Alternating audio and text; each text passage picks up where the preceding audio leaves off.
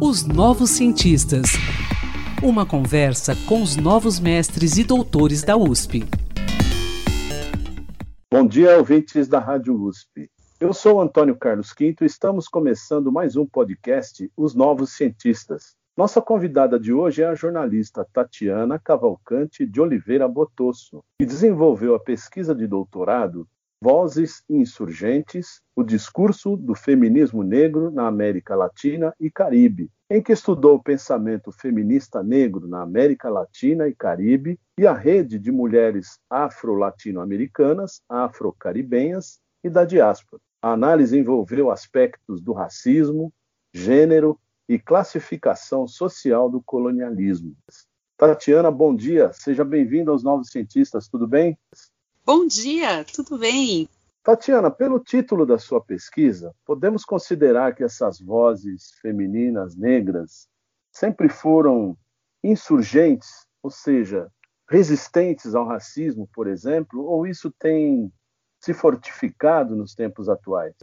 É, a gente sempre fala, né, que desde que a primeira pessoa é, africana foi escravizada e trazida aqui para as Américas, né, desde esse dia, é, a, a, as pessoas né, que foram escravizadas se insurgem né, contra, primeiro, o escravismo, né, que, que, se dá por conta do racismo, né? Então eu posso dizer que sim, as vozes das mulheres negras sempre foram insurgentes na medida em que elas é, sempre lutaram pela liberdade, né? Pela liberdade, pela sobrevivência, pra, pela preservação das suas, das suas culturas, porque vieram de várias nações diferentes, né?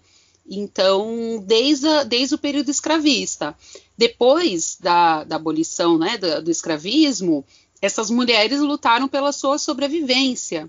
E até hoje lutamos muito, né? Já visto, por exemplo, né? Acho que um grande exemplo é quando se deu a PEC das domésticas, né? A gente sabe que a maioria das, das, trabalhadoras domésticas são mulheres negras, e quando a gente teve a PEC das domésticas, deu bastante confusão, né? Uma PEC criada mais de 100 anos depois da abolição do escravismo e essas trabalhadora sempre numa condição desigual em relação a todos os outros trabalhadores, né? Então isso mostra muito esse resquício escravista, o racismo, o machismo, como ele vai operar de uma maneira estruturante mesmo, né, nas relações e principalmente nas relações de trabalho, né? Não só nas relações de trabalho, mas em todas as questões é, sociais a gente tem sim o machismo e, e o racismo. Tatiana, me diz uma coisa: o seu estudo consegue então apontar qual o principal foco desse pensamento feminista negro? Você falou em liberdade, por exemplo. Sim, então é interessante porque assim a gente já fala no feminismo, né, dos feminismos, né? Tem os feminismos, o feminismo negro também são os feminismos né, os feminismos negros, né, não existe, claro que o principal, é, se a gente for pensar o que, que é unificador dentro do movimento do feminismo negro, o que é unificador é o combate à opressão racial e o combate à opressão de gênero. Isso unifica. Mas óbvio que cada, em cada região, em cada país, vão ter especificidades. Por exemplo, no Brasil a gente já tem o quesito de raça, cor, né, e gênero recortado nos dados do censo do IBGE. Mas no, em outros países nem esses dados têm. Né, esses dados que o próprio movimento negro lutou muito para que fossem inseridos, né, porque eles são é, os principais geradores de políticas públicas, né, eles qualificam políticas públicas voltadas para essa população. Então, de fato, cada país tem a sua particularidade. Então, é, nunca é um pensamento único, né, é sempre diverso. Mas o que, o que une é esse objetivo que, que é justamente que a gente tenha uma sociedade mais mais igualitária, né, do ponto de vista tanto da, do racismo, né, da opressão racial, como a opressão de gênero. Então, o, o grande objetivo é que acabe, acabem essas opressões.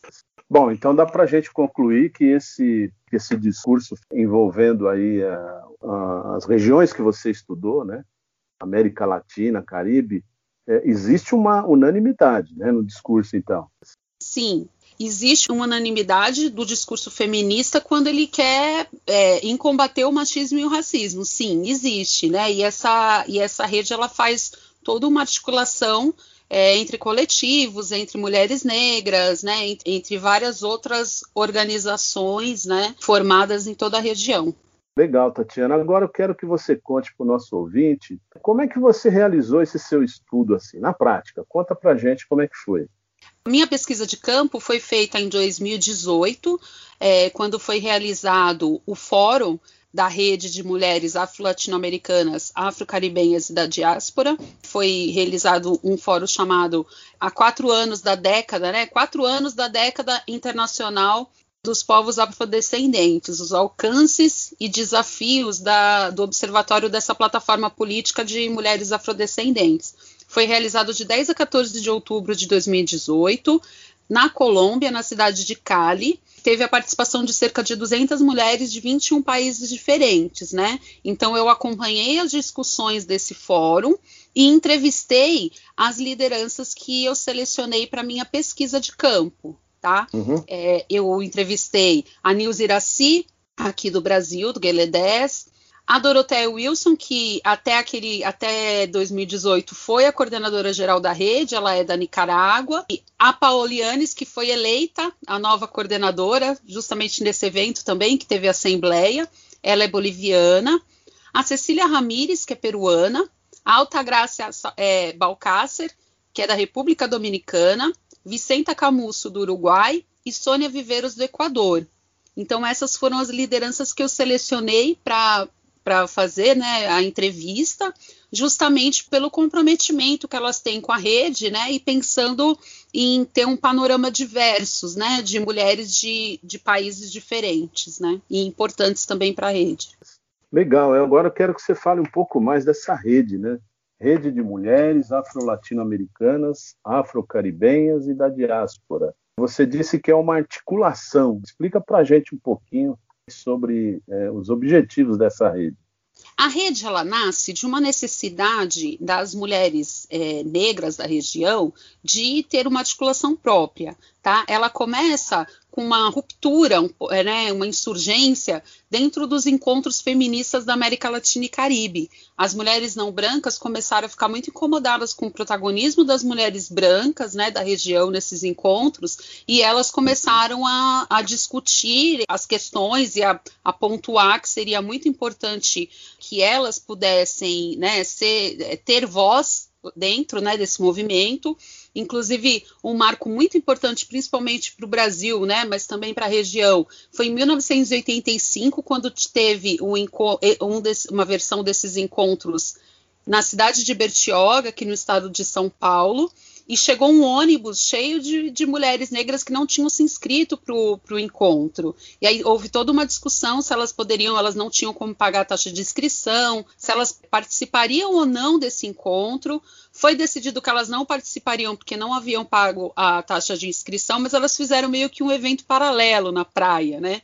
fizeram um evento paralelo e tudo, e fizeram é, ser repensada, né, toda essa questão do encontro, né, o feminismo para quem, né, então, assim, já existia, a partir daí, né, esse marco é muito importante para o Brasil, porque a partir daí as mulheres negras começam a ter uma mobilização muito maior, né, entendendo que o movimento de, de mulheres negras ele vem muito de uma dissidência, né, de um descontentamento das mulheres negras dentro do movimento feminista que não queria discutir questões raciais e também das mulheres negras dentro do movimento negro que não queriam discutir as questões de gênero. Então, houve uma articulação des, dessa, das mulheres negras da região para o primeiro encontro de mulheres negras latino-americanas e caribenhas, que foi realizado do dia 19 a 25 de julho de 1992 teve cerca de 400 participa participantes né, de 32 países diferentes. Então, desse encontro, a rede de mulheres afro-latino-americanas, afro-caribenhas e da diáspora foi criada, né, a partir desse encontro. Também foi criado o Dia Internacional da Mulher Afro-Latino-Americana e Afro-Caribenha, né? Então tem dois marcos importantes nesse encontro, né? Esse encontro foi extremamente importante para a formação da rede, que é uma articulação regional das mulheres negras. Perfeito, Tatiana. Bom, para encerrar aqui a nossa entrevista, eu quero que você fale onde você realizou, onde você defendeu sua tese, que foi no Prolan, né? Que unidade que é, ele envolve várias unidades, né?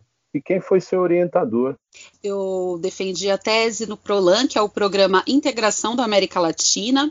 O PROLAN é um programa interunidades. Eu brinco um pouco e falo que ele é um programa tribalista na USP, porque ele não é de ninguém e é de todo mundo. né? Ele não é de uma unidade especificamente, mas ele é de todas as unidades ao mesmo tempo. Né? Ele hoje está situado na ECA, na Escola de Comunicações e Artes, e o meu orientador é o professor doutor Denis de Oliveira, que é professor de jornalismo né, da, da ECA. Eu defendi no dia 19 de abril, eu defendi a minha tese. Foi A defesa foi virtual, mas está disponível para quem, quem quiser assistir no canal do YouTube do CELAC, é CELAC USP, só pesquisar CELAC USP no YouTube, ela está disponível. Uhum. Além do professor Denis de Oliveira, a banca teve a participação da professora Kristen é, Smith, da, da Universidade do Texas, da professora Otti Curiel, da Universidade Nacional da Colômbia, professora Flávia Rios, da Universidade Federal Fluminense, e da, da professora Vivian, que é do Prolan também, é professora da EASH. Muito obrigado aqui pela sua participação nos Novos Cientistas e até uma próxima oportunidade. Parabéns aí pelo seu trabalho, viu?